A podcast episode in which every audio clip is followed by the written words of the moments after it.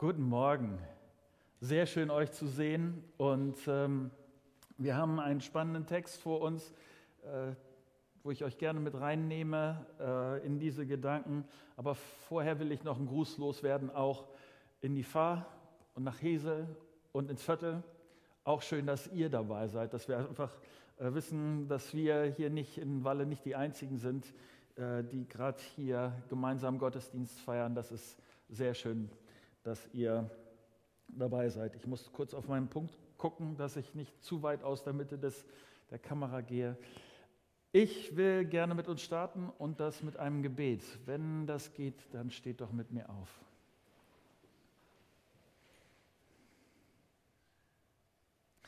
Ich danke dir dafür, dass du ein lebendiger Gott bist. Und ich danke dir dafür, dass du nah dran bist, dass du äh, nicht von außen zuschaust, ob wir es hinkriegen oder nicht, sondern du willst es mit mir und mit uns zu tun haben. Und Vater, ich bin so dankbar dafür.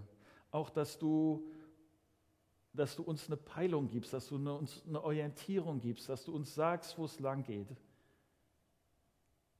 Vater, ich bitte dich darum, dass das heute ein Stück deutlicher wird und dass du meine Worte dazu gebrauchst. Amen. Setzt euch gerne. Ich will für gar nichts heute Morgen Werbung machen, aber ich will anhand dieses äh, Überraschungseis kurz was erklären.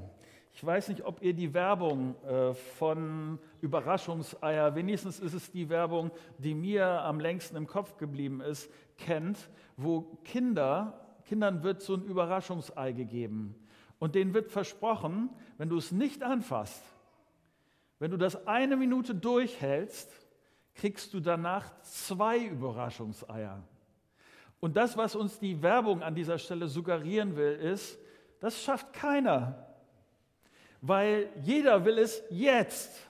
Jeder findet das so toll, dass, es, dass niemand es durchhält für die Zukunft, niemand die Perspektive beibehält, weil man die ganze Zeit nur dieses Überraschungsei anguckt und damit verbindet, oh, lecker und äh, spannend und was, was, was auch immer.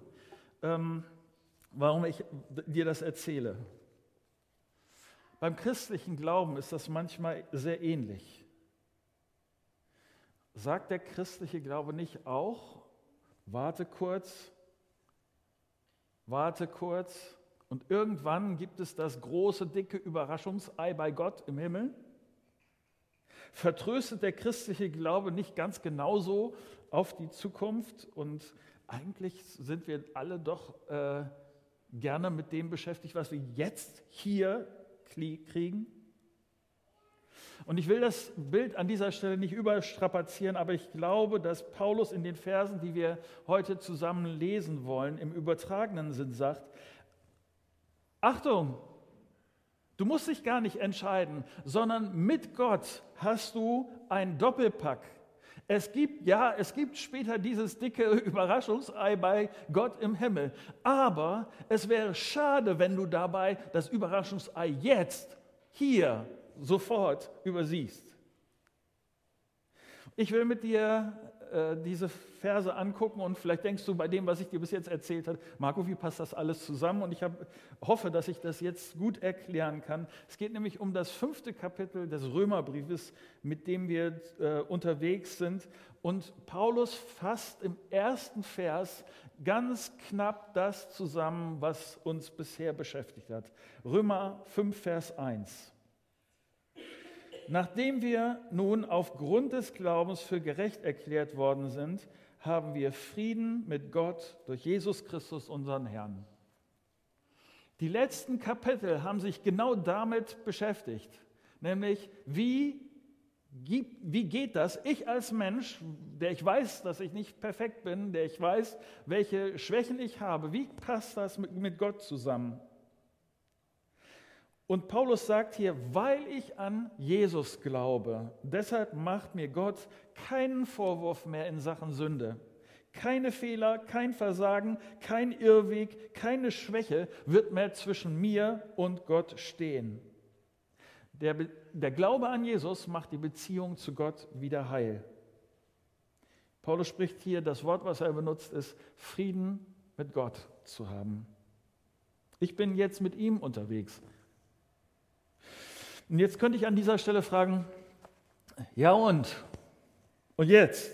Das ist, das ist schön, wenn ich weiß, wenn ich einmal vor Gott stehe, dass er mich freundlich anschaut. Es ist schön, wenn das irgendwann mal passiert, in, dann, wenn ich hier die Augen zumache und so. Aber was ist jetzt? Gibt es jetzt auch was auszupacken? Gibt es jetzt auch was, was gut schmeckt? Was bedeutet das für jetzt und hier? Und Paulus macht hier an dieser Stelle sehr deutlich, dass Christsein kein Vertrösten ist auf das, was einmal kommen wird, sondern Paulus sagt hier, ja, jetzt hier gibt es schon was auszupacken. Ja, jetzt hier. Und was ist das? Ich habe vier Schritte, die ich mit uns angucken will, die hier in diesem Text kommen. Das erste ist, dass ich sicher bin wegen seiner Gnade. Sicher bin wegen seiner Gnade. Wenn du weiter mit mir liest, äh, Vers 2.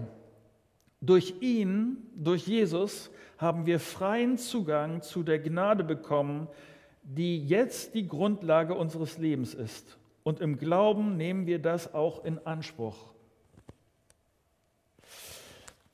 Ich musste an dieser Stelle äh, an eine meiner Lieblingsgeschichten äh, äh, denken und ich will sie euch kurz erzählen bzw. vorlesen, weil an dieser Stelle so für mich so deutlich wird, was das bedeutet. Ein Vater geht mit seinem Sohn in ein Restaurant. Sie gehen zusammen essen. Sein Sohn ist sechs Jahre alt und er fragt, ob er vor dem Essen das Tischgebet sprechen darf. Und dieses Tischgebet äh, äh, spricht er so laut, dass alle Leute um, um sie herum das alles äh, brühwarm mitbekommen. Der Sohn sagt, Gott ist gut, Gott ist großartig, danke für das Essen und ich würde mich noch mehr bedanken, wenn mein Papa zum Nachtisch ein Eis holen würde. Freiheit und Gerechtigkeit für alle, Amen. Viele Gäste, die das so mitbekommen, die lächeln darüber, aber dann bekommt man doch deutlich zu hören, dass eine Frau nicht weit weg, eine Frau deutlich sagt, das ist es, was in unserem Land nicht stimmt. Kinder von heute wissen nicht mal, wie man richtig betet. Sie bitten Gott um Eiscreme. Das habe ich noch nie getan. Der Sohn hört das und fängt an zu weinen. Er fragt seinen Vater, habe ich was falsch gemacht? Ist Gott jetzt böse auf mich? Der Vater nimmt ihn in den Arm und versichert ihm, dass er seine Sache sehr gut gemacht hat und dass Gott auf keinen Fall böse ist mit ihm. Und in diesem Moment kommt ein älterer Mann an den Tisch, er zwinkert diesem Sohn zu und er sagt, ich weiß zufällig, dass Gott das für ein sehr tolles Gebet gehalten hat. Wirklich, sagt der Kleine? Ich schwöre es, sagt der ältere Mann. Und dann fügt er so geheimnisvoll flüsternd dazu und deutet auf die Frau dort am, am übernächsten Tisch. Schade, dass sie Gott nie um Eis gebeten hat. Ein kleines Eis ist manchmal gut für die Seele. Natürlich hat der Vater äh, seinem Sohn dann am Schluss des Essens ein Eis gekauft und dann erzählt der Vater, mein Sohn starrte einen Moment lang auf sein Eis und tat dann etwas, was ich für den Rest meines Lebens nicht vergessen werde. Er hebt seinen Eisbecher auf, geht wortlos hinüber und stellt ihn vor die Frau. Mit einem breiten Lächeln sagt er zu ihr, hier, das ist etwas für dich. Eiscreme ist manchmal gut für die Seele und meine Seele ist schon gut. Wenn die Gnade Grundlage meines Lebens wird, wenn ich weiß, ich bin von Gott angenommen, was ich von mir und was andere von mir denken, ist nicht mehr so wichtig. Denn jetzt, hier hat sich durch Jesus und durch seine Gnade mein Leben verändert. Mein Verhalten, wie, wie, wie meine Seele, meine Seele ist schon jetzt gut durch diese Gnade. Diese Gnade Gottes, dass er mich unverdient liebt, dass er mich beschenkt. Das macht mein Leben jetzt schon anders, jetzt und hier. Das verändert meine Haltung zu mir, das verändert meine Haltung zu anderen, das verändert mein Leben grundsätzlich. Ich werde von diesem freundlichen, gnädigen Gott nie allein gelassen. Ich habe durch seine Gnade eine Sicherheit, die sich mehr und mehr durch meinen Alltag zieht. Freier Zugang in diesem Vers. Das bedeutet, Gott ist nie fern, sondern er als die Gnade in Person will mit mir eine persönliche Beziehung. Wo auch immer ich in diese Welt hingehe, der Schöpfer dieser Welt ist mit mir, nahe, dicht dran, mir zugewandt. Alles kann ich mit ihm teilen.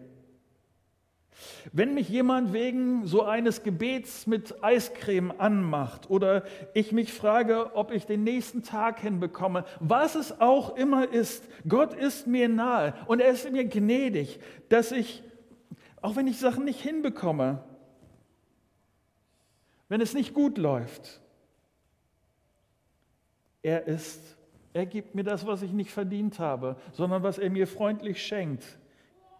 Und das hilft mir und das macht jetzt, verändert das mein Herz, dass ich gnädig sein mit, äh, kann mit anderen, so wie, der, wie dieser kleine Junge gnädig sein kann mit dieser biestigen Frau. Leuten eher zuerst liebevoll zu begegnen, freundlich zu begegnen, weil ich die Gnade Gottes erfahren habe. Gerne zu vergeben, dem anderen erstmal was Gutes zu unterstellen, wenn ich wenn ich denke, was, wie hat er das jetzt gemeint, was, äh, sondern erstmal von was Gutem auszugehen. Jetzt und hier verändert sich mein Leben, weil ich diesen Gott kenne. Ja, und nimmt jemand mir im Verkehr die Vorfahrt? Die Gnade Gottes ist meine Lebensgrundlage und ich kann, die, ich kann gnädig dem anderen gegenüber sein. Jemand tut mir Unrecht, ich scheitere an meiner Aufgabe. Andere sind besser. Ja, aber Gott ist mir gnädig. Ich weiß, in ihm und durch ihn und mit ihm ist meine Seele schon gut. Schon jetzt und mehr und mehr in meinem Alltag.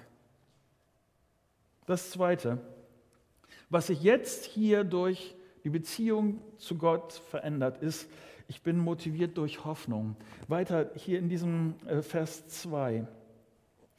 Darüber hinaus haben wir eine Hoffnung, die uns mit Freude und Stolz erfüllt. Wir werden einmal in Gottes Herrlichkeit teilhaben. Die Hoffnung, die ich in Jesus habe, ist keine Hoffnung, die mich irgendwie auf später nur vertröstet, bei der ich jetzt die Hände in den Schoß lege, passiv bleibe, sage, ja, dieses Versprechen wird Gott irgendwann mal, mal halten. Es geht darum, dass diese Hoffnung, das betont Paulus, dass es diese Hoffnung jetzt und hier eine Veränderung bewirkt. Jesus hat jetzt und hier mein Leben in Ordnung gebracht. Ich bin jetzt und hier schon Teil der Familie Gottes. Und das führt zu einer Hoffnung ähm, dieses Wort Hoffnung in der, in der deutschen Übersetzung trifft es nicht wirklich äh, äh, richtig gut.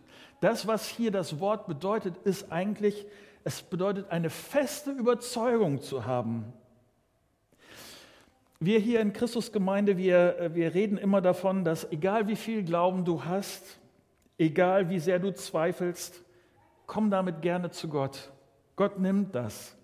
Und ich will da auch gar keinen Zweifel dran. Äh, äh, es ist wirklich so. Das bleibt auch so.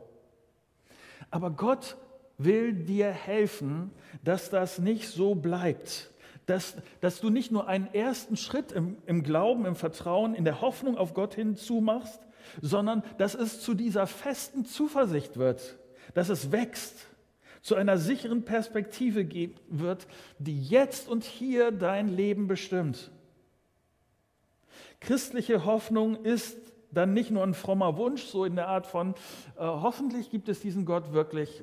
Und hoffentlich bringt mich das wirklich, wenn ich einmal vor Gott stehe, irgendwie bringt mich der Glaube an Jesus wirklich in die Familie Gottes oder sowas. Sondern christliche Hoffnung bedeutet, ich verlasse mich mehr und mehr auf Jesus. Das wird zu einer stabilen Gewissheit. Und dadurch wird mein Leben jetzt und hier anders. Paulus redet hier von, von Freude und Stolz. Ich habe nicht so viele Likes wie die anderen, aber ich gehöre zur Familie Gottes. Hallo? Jetzt und hier. Die anderen denken, ich bin nicht so schön, nicht so erfolgreich, ich trage die falschen Klamotten, ich habe nicht so einen tollen Beruf, ich bin nicht so schlau, ich wiege zu viel, ich habe nicht so ein großes Freund, so einen Freundeskreis wie die anderen, aber ich gehöre zur Familie Gottes. Verstehst du, wie, wie das mein Selbstverständnis, wie das mein Blick auf diese Welt verändert? Ich werde mich nicht klein fühlen, denn ich gehöre zur Familie Gottes. Ich werde mich nicht von diesen bescheuerten Umständen runterziehen lassen, denn meine Freude in Jesus ist auch noch da, wenn mir das Fahrrad geklaut wird, wenn die Renovierung zu lange dauert, wenn der Chef versucht, mir Angst, mit Angst mehr Umsatz abzupressen oder die Klausur nicht klappt oder was es auch immer ist. Diese Hoffnung auf Jesus Christus, diese feste Zuversicht, ist die, die mich mit Freude und mit Stolz erfüllt, weil ich zu Jesus gehöre und das verändert mich schon jetzt und hier. Und ich hoffe sehr, dass wenn du Christ bist, dass du das von hier sagen kannst. Meine Beziehung zu Gott erfüllt mich mit Freude und Stolz. Wegen Jesus. Weil ich zu ihm gehören darf weil nichts passieren kann, was mich von ihm wegbringen kann. In Ewigkeit nicht.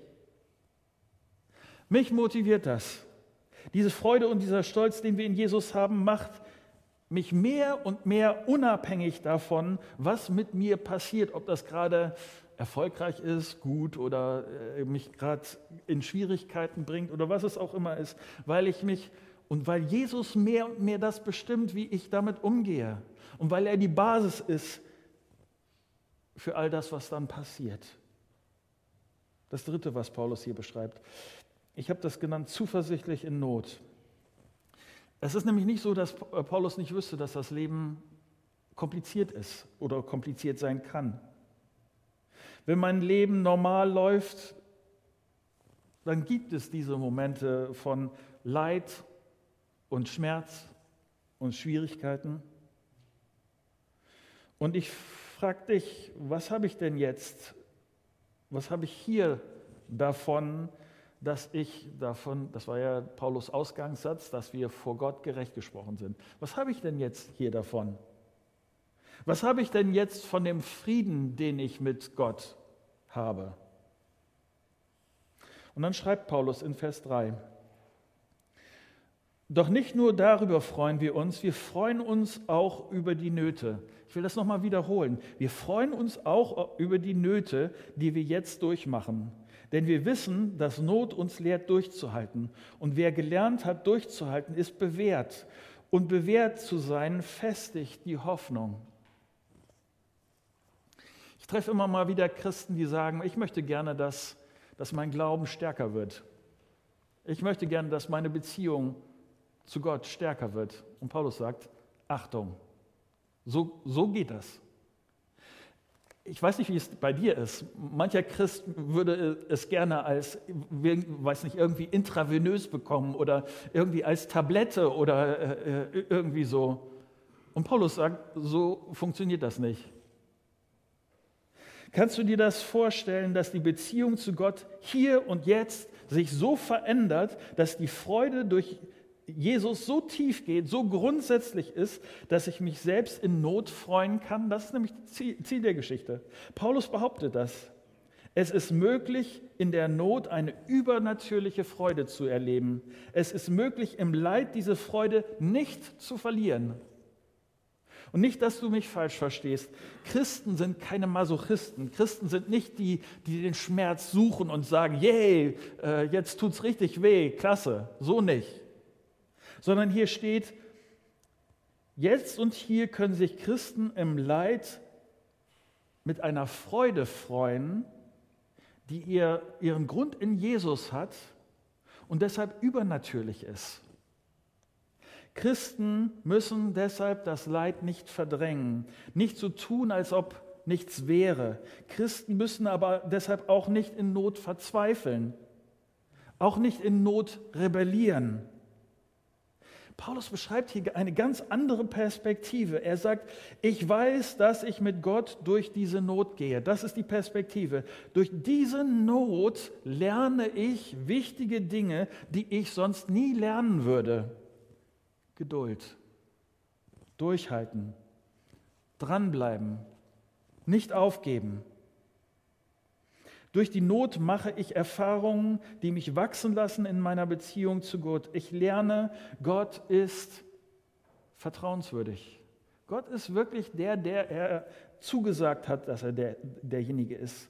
Gott bleibt auch weiter bei mir.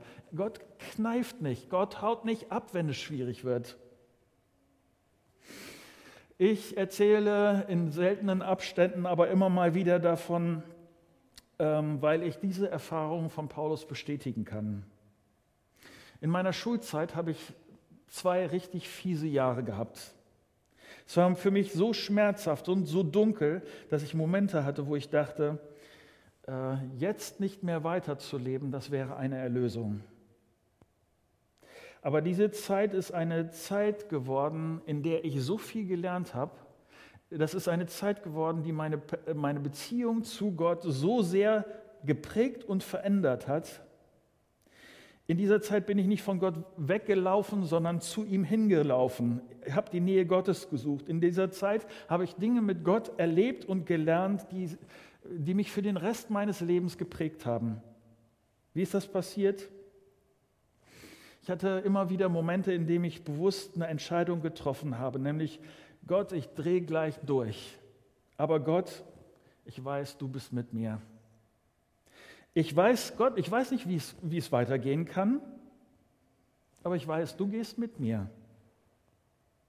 Diese Phasen in meinem Leben die haben mich tief geprägt und ich bin 100% sicher, die Entscheidung, Pastor zu werden und die äh, Entscheidung auch äh, immer wieder die Entscheidung, Pastor zu bleiben, hat mit dieser Erfahrung, mit, mit dieser Erfahrung, ähm, dass Gott mit mir ist, die Erfahrung auch, dass es, was es bedeutet, durchzuhalten, nicht aufzugeben und dass, er, dass Gott sich dazu stellt, das hat mich für, für meinen Dienst und für, für mein Leben geprägt.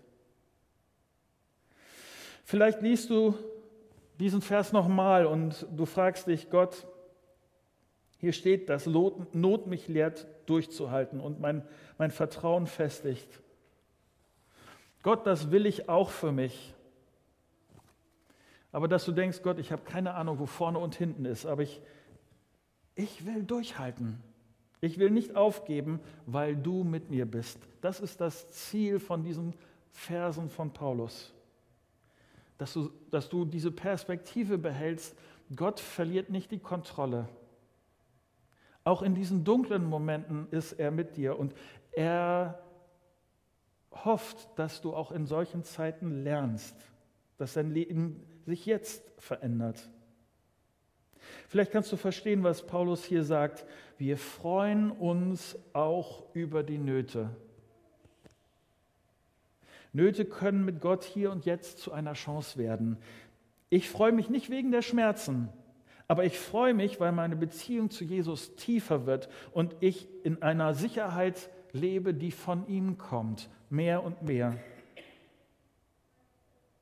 Ein letzter Schritt, den dieser Verse mit uns machen, ist, ähm, ich habe genannt, ihn genannt, gewiss in Gottes Liebe. Vers 5 und dann weiter. Und in dieser Hoffnung werden wir nicht enttäuscht, denn Gott hat uns den Heiligen Geist gegeben und hat unser Herz durch ihn mit der Gewissheit erfüllt, dass er uns liebt. Christus starb ja für uns zu einer Zeit, als wir noch ohnmächtig der Sünde ausgeliefert waren. Er starb für Menschen, die Gott den Rücken gekehrt hatten. Nun ist es ja schon unwahrscheinlich genug, dass jemand sein Leben für einen unschuldigen Menschen opfert. Eher noch würde man es vielleicht für einen besonders edlen Menschen tun. Gott hingegen beweist uns seine Liebe dadurch, dass Christus für uns starb, als wir noch Sünder waren. Deshalb kann es jetzt, nachdem wir aufgrund seines Blutes für gerecht erklärt worden sind, er, erklärt worden sind, keine Frage mehr sein, dass wir durch ihn vor dem kommenden Zorn Gottes gerettet werden. Wir sind ja mit Gott durch den Tod seines Sohnes versöhnt worden, als wir noch seine Feinde waren. Dann kann es jetzt doch gar nicht anders sein, als dass wir durch Christus jetzt auch Rettung finden werden. Jetzt, wo wir versöhnt sind und wo Christus auferstanden ist und lebt. Aber es ist nicht nur diese Hoffnung, die uns mit Freude erfüllt, nein, es ist auch die Tatsache, dass wir durch Christus schon jetzt, schon jetzt die Versöhnung empfangen haben. Und dafür preisen wir Gott durch Jesus Christus, unseren Herrn. Vielleicht kennst du das. Gott, liebst du mich wirklich? Gott, also ich würde jetzt eigentlich von dir erwarten, dass du irgendwie eingreifst. Gott, ich bin auch ziemlich orientierungslos. Ich würde jetzt, wenn du mich wirklich liebst, dann würde ich von dir erwarten, dass du zu mir sprichst und mir hilfst, den nächsten Schritt zu gehen. Gott, ich habe gerade mit solcher Not zu kämpfen. Gott, warum nimmst du das nicht weg? Liebst du mich, liebst du mich denn nicht? Ich habe mir das Gott mit dir anders vorgestellt. Und wenn du an der Liebe Gottes zweifelst, dann hoffe ich, dass du dich an diesen Verse, äh, die wir gerade gelesen haben, erinnerst und besonders an Vers 8. Da steht, Gott hingegen beweist uns, wenn du irgendwann einen Beweis seiner Liebe brauchst, und, und es ist immer das Gleiche, deshalb beschäftigen wir uns mit den Kapiteln vorher im Römerbrief. Es ist immer wieder das Gleiche. Das Größte, was Gott für dich getan hat, den größten Beweis, den es gibt, ist, dass Christus für uns starb, als wir noch Sünder waren. Oder lass es mich anders sagen. Wenn du von deinem Leben ablesen willst, ob dich Gott liebt, wenn du von den Ereignissen, von dem Verlauf deines Lebens erkennen willst, von den Sachen, die klappen oder nicht, wenn du von deiner Gesundheit, deinem Erfolg ablesen willst, ob Gott dich liebt, und wenn du dann denkst, da ist nichts, das, ich hoffe, du schaust auf das Geschenk, was Gott dir schon lange gemacht hat. Darin zeigt sich Gottes Liebe für dich. Deshalb haben wir uns in den letzten Wochen so viel mit Vergebung, Sünde, Verurteilung, Rettung beschäftigt. Dadurch zeigt sich die Liebe Gottes für dich in einem Maß, den sonst an keiner, Gottes Liebe ist an keiner Stelle so sichtbar, als in dem Moment, wo Jesus Christus am Kreuz stirbt, meine Schuld, deine Schuld trägt. Die Beziehung zu Gott in Ordnung bringt, stirbt und wieder aufersteht und dadurch dein Leben, mein Leben in Ordnung bringt, wenn wir ihm vertrauen. Und ich lerne und ich verstehe und ich erkenne mehr und mehr, wie sehr mich Gott liebt. Und zwar ganz unabhängig davon, ob mein Leben gerade toll ist oder nicht. Unabhängig, ob ich die Liebe Gottes fühle oder nicht. Ich bin am Schluss dieser Predigt und ich will dich mit einer Frage entlassen, nämlich die Frage, Gott wünscht sich, dass in deinem Leben Sicherheit und Freude und Hoffnung und Gewissheit mehr und mehr zu erkennen sind, schon jetzt, weil du Jesus vertraust. Ist das so? Dass du bei dem, was du erlebst und was vielleicht auch nicht so toll ist, dass du äh, zuerst deine Basis in ihm hast, in der Liebe Gottes hast und dadurch ein Stück unabhängig bist von dem, was du alles an fiesen Sachen erlebst. Ist das so? Und wenn nicht, vielleicht schreibst du mir eine E-Mail, wenn du in einem der Standorte bist, vielleicht sprichst du mit jemandem, der Verantwortung da hat hier gleich in Walle werde ich noch einen Moment sitzen bleiben und einfach äh, gesprächsbereit sein. Vielleicht ist es, hilft dir das, vielleicht ist es ein Moment, wo du deine Fragen loswerden willst oder vielleicht auch ein Moment, wo wir einfach zusammen beten. Vielleicht ist es auch dran, eine Entscheidung zu treffen und zu sagen, ja Gott, mein Glaube soll nicht nur wie ein Überraschungsei für irgendwann später sein, sondern ich will, dass du schon jetzt die guten Dinge, die du mir bereitet hast für mein Leben jetzt, dass ich sie jetzt schon auspacke und dass sie zum Zuge kommen und ich Sicherheit in dir habe und Hoffnung in dir habe und all das, was du mir schon jetzt bereitstellst. Vielleicht ist es dran, Jesus zu sagen, ich will zurück zu dir. Ich will, dass du jetzt schon den Unterschied machst in meinem Leben. Soweit.